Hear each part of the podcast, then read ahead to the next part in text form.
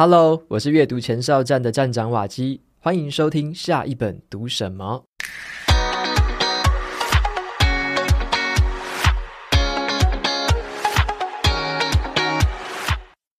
今天我要跟大家分享的这本书叫做《解读者》。这本书呢，会教我们如何让阅读更进一步，接轨我们人生真实的情境和真实的问题。这次的说书呢，跟大家分享三个重点。阅读和解读这两个字的差异，还有解读的一个小故事，以及呢解读的三个步骤。面对这个纷乱的年代啊，我们不只是需要阅读，更需要有解读的能力。我们需要的不只是答案，而是自己找出答案的方法。这次要分享的这本书啊，就是在教我们怎么样成为生活的解读者、工作的解读者、生命的解读者，最后做自己的解读者。那这本书在说什么呢？解读者的作者是黄国珍老师，他在学生时期的时候学的是艺术，进入了职场之后，他做的是设计思考，帮助企业提出解决方案，或者是规划新的产品。那在他四十岁之后，他就很关注这个青少年的阅读问题，下定决心他要离开职场，投身到教育领域。后来他创办了品学堂这个品牌。也发行了华语世界的第一本培养阅读素养的杂志，叫做《阅读理解》。在过去十多年来，他在学校跟企业举办过很多关于阅读的推广讲座，还有工作坊，一直致力于推广阅读。他认为，阅读不只是阅读纸本书籍而已，而是这个世界的本身就是一个巨大而且复杂的文本。他写这本书啊，就是希望。我们要将这个阅读的素养去接轨到真实的情境和问题，培养出一个感性的体验能力，还有理性的思辨能力。能够做到这种程度的人，就被称为解读者，也就是这本书的书名。那这本书谈的呢，就是成为一个解读者的好处、方法跟步骤。这本书啊，会教我们如何解读一个现象的形成原因，解读数据的意义。解读行为的暗示，解读很多不同事件之间的关联性。值得一提的是啊，我很喜欢这本书每个章节的编排方式哦，因为它每个章节都会有一个贯穿章节主旨的人物故事，让我们先从故事当中得到启发，然后再透过作者的分析跟讲解，让我们可以理解背后的这个原理。我觉得是一本读起来真的是很流畅，而且让我收获满满的书。首先呢，我们来谈谈看。阅读跟解读的差异。这本书啊，让我最好奇的就是书名里面的“解读”这两个字。为什么它不用比较常见的“阅读”这两个字呢？讲阅读者不是比较好听懂吗？啊，原来作者有他的用意。阅读指的就是说，当我们读到了一段文字，我们看到了一段影像，我们听到一个语音的时候，我们大脑在处理讯息，进行理解。产生自己对于这段资讯的认知，阅读就比较像是我看懂了，我听懂了。大部分的人啊，都具备某种程度的阅读能力，只是这个能力的程度高低不太一样而已。可是更重要的是哦，阅读之后，然后呢？如果我们只是停在这个懂了的状况而已，就太可惜了。下一步我们要进行解读。解读指的就是说，对于你阅读到的资讯的进一步的思考。从字面上的意思来说啊，解读是对于某一个事情的解释，还有观点，反映出来的是读者本身的涵养跟他的专业能力。当一个人懂得如何解读，他就懂得怎么样将阅读的资讯转化成为自己的思考养分，并且将自身的经验整理成包含了思维跟步骤的方法。透过解读，我们才会明白如何改变，如何去采取行动，以及呢，创造出新的价值。解读就是一种成长跟蜕变的过程。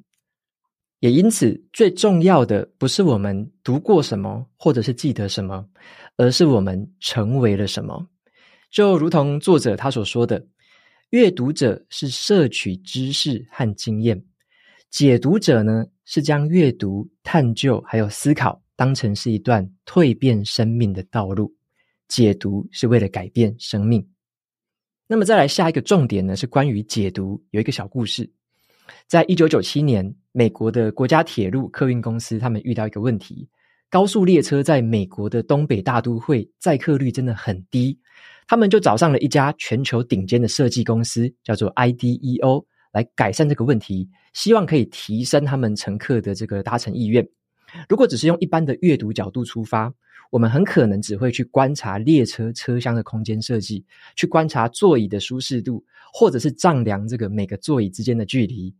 直觉上来说啦，我们希望说可以透过阅读去搞懂一些什么。可是设计公司 IDEO 他没有急着这么做哦。他们是试着去解读，在他们的经验当中，所谓的设计思考就是以人为中心，必须先解读出人们心中的真正问题还有阻碍，接着才是思考解决的方法。IDEO 他们发了大量的问卷去调查，他们从乘客的这些回馈当中发现一个问题，不是出在说什么列车空间啊跟服务品质哦。而是乘客心中的最大问题是买票跟取票的流程太过繁琐了，导致有很多人的这个搭乘意愿真的是很低很低。最后啊，他们是重新设计了一整个新的购票系统，就达成了这个提高搭乘意愿的目标。也就是说啊，如果我们只停留在阅读的阶段，只是听了表面的需求啊，看了表面的资讯，就急着采取行动的话，很有可能会适得其反。那接着的话，我们来看看要如何来解读这个重点呢？就来跟大家分析解读的三个步骤。对于书中的解读步骤，我认为可以浓缩成这三个关键字，我们会更容易记忆，那就是输入、处理还有输出。我们分别来看看这三个步骤。第一个步骤是输入，那这个步骤呢，就是透过阅读先看懂资讯，然后截取讯息。接着从这个讯息当中去找出一些各自独立，而且呢互相会有关联的一些基础。这个阶段呢会发挥这个基本的阅读能力，对一个主题或问题，先透过大量的输入，形成一个广泛的理解。接着第二个步骤是处理，这个步骤讲求的是归纳还有演绎的能力。归纳就是指透过观察或者是经验。将具体的事实归纳出一个一般性的原则或结论，例如说，我们观察到很多人类的行为之后，归纳出了一个关于人类行为的普遍定义。那演绎就是透过推理跟逻辑的规则，从已知的前提去推导出一定会成立的结论。例如说，每个人都会死亡，还有小明是人。那你从这两个前提就可以推导出小明将会死亡这个结论。透过归纳还有演绎，我们可以对事情建立深层的理解和解释。最后第三个步骤就是输出，这个步骤是同整个别的解释，去建立起一个完整的结构，还有上下关系的这个核心概念。例如说啊，当你想要解读我应该如何沟通才可以说服上级这个问题的时候，你可能就会归纳出，当自己老板心情的不好的时候啊，听不进别人的建议，那或者是啊，你根据自己以往的经验哦，你老板可能比较容易被数据说服，所以你就要尽可能从数据来下手。解读这件事情呢，并不是直接抄别人怎么做，而是要透过三个步骤的过程，去找出最适合自己情境的答案，找到让自己蜕变的方法。我认为解读它就是一段化输入为输出的过程，它是一种找出个人化答案的行为。解读的能力就是获得答案的能力。最后，我们来做一个总结：解读就是一个创造的过程。解读者这本书啊，带给我的这个感受就是它的阅读体验非常的杰出。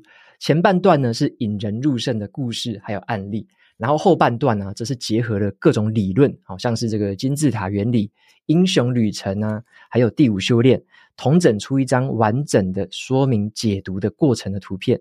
这张图片呢，就很像是好酒沉瓮底，加深了我们对于整本书的认识，更让我们明白如何去运用。那作者他说啊，在这个混乱的年代啦，每个人需要的哦，不是答案，而是呢自己去找出答案的修为。解读者不再只是一种身份，而是必要的生存能力跟态度。他认为，一个人由内而外的转化过程，都是基于解读的能力。解读不只是理解哦，更是一个创造的过程。解读会创造出我们对事物的认知，创造出解决问题的方案，更赋予了万物还有我们自身的存在意义。虽然呢，我在前面提到说，解读就是很像是一个找出答案的行为，但是啊，能够先问出好的问题也是非常重要。如果说啊，《解读者》这本书是教我们怎么样找出个人化的答案，那么另外一本好书叫做《精准提问》，就是教我们怎么样问出个人化的好问题。或许两本书你把它搭配服用，会得到最好的效果。那最后啊，谈到解读就是创造。当我在帮大家讲解《解读者》这本书的时候，就是在创造价值。单纯阅读这本书，它不会带来给我任何的价值。但是呢，经过我的解说，就会对其他的人产生了价值。那你呢？读完了这本书之后，你会怎么样跟自己的日常生活结合跟应用？如何去解决自己独特的困惑呢？那这个问题就留给大家自己解读了。这一集的说书啊，你有没有听出来一点不一样的地方？我指的是我表达的方式啦，因为这一集的说书跟以前完全不一样。好，以前我都是看着我的电脑荧幕，看着上面的讲稿在说，然后呢，这一次我在我的书桌旁边架了一个摄影机。对着摄影机手舞足蹈的这样讲，所以今天的这集说书呢，是我第一次面对镜头，然后这样子把说书的过程录下来，而且是看着镜头的状态。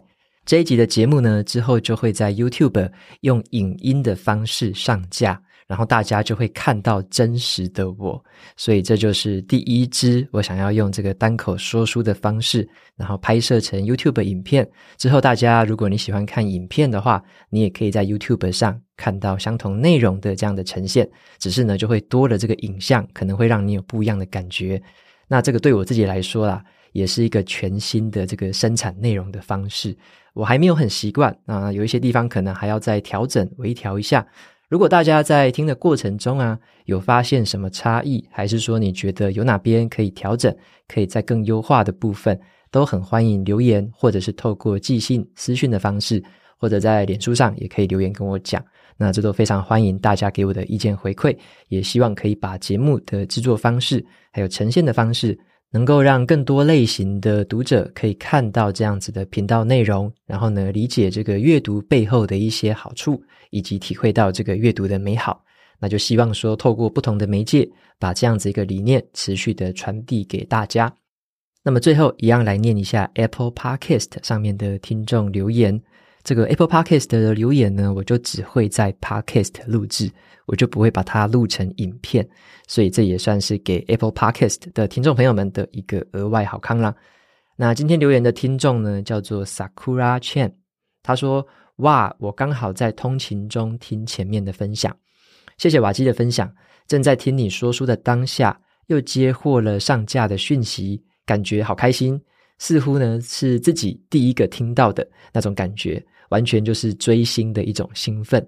刚刚下诊，在通勤的途中暂停下来吃晚餐，然后也也一边听你的节目，实在是超赞，让我想到了自己这十年前为了照顾孩子离开职场，但是离开职场的过程，我也没有放弃学习，依然参与自己的这个专业证照的教育课程，更是自主了这个亲子社团，还有亲子妈妈们。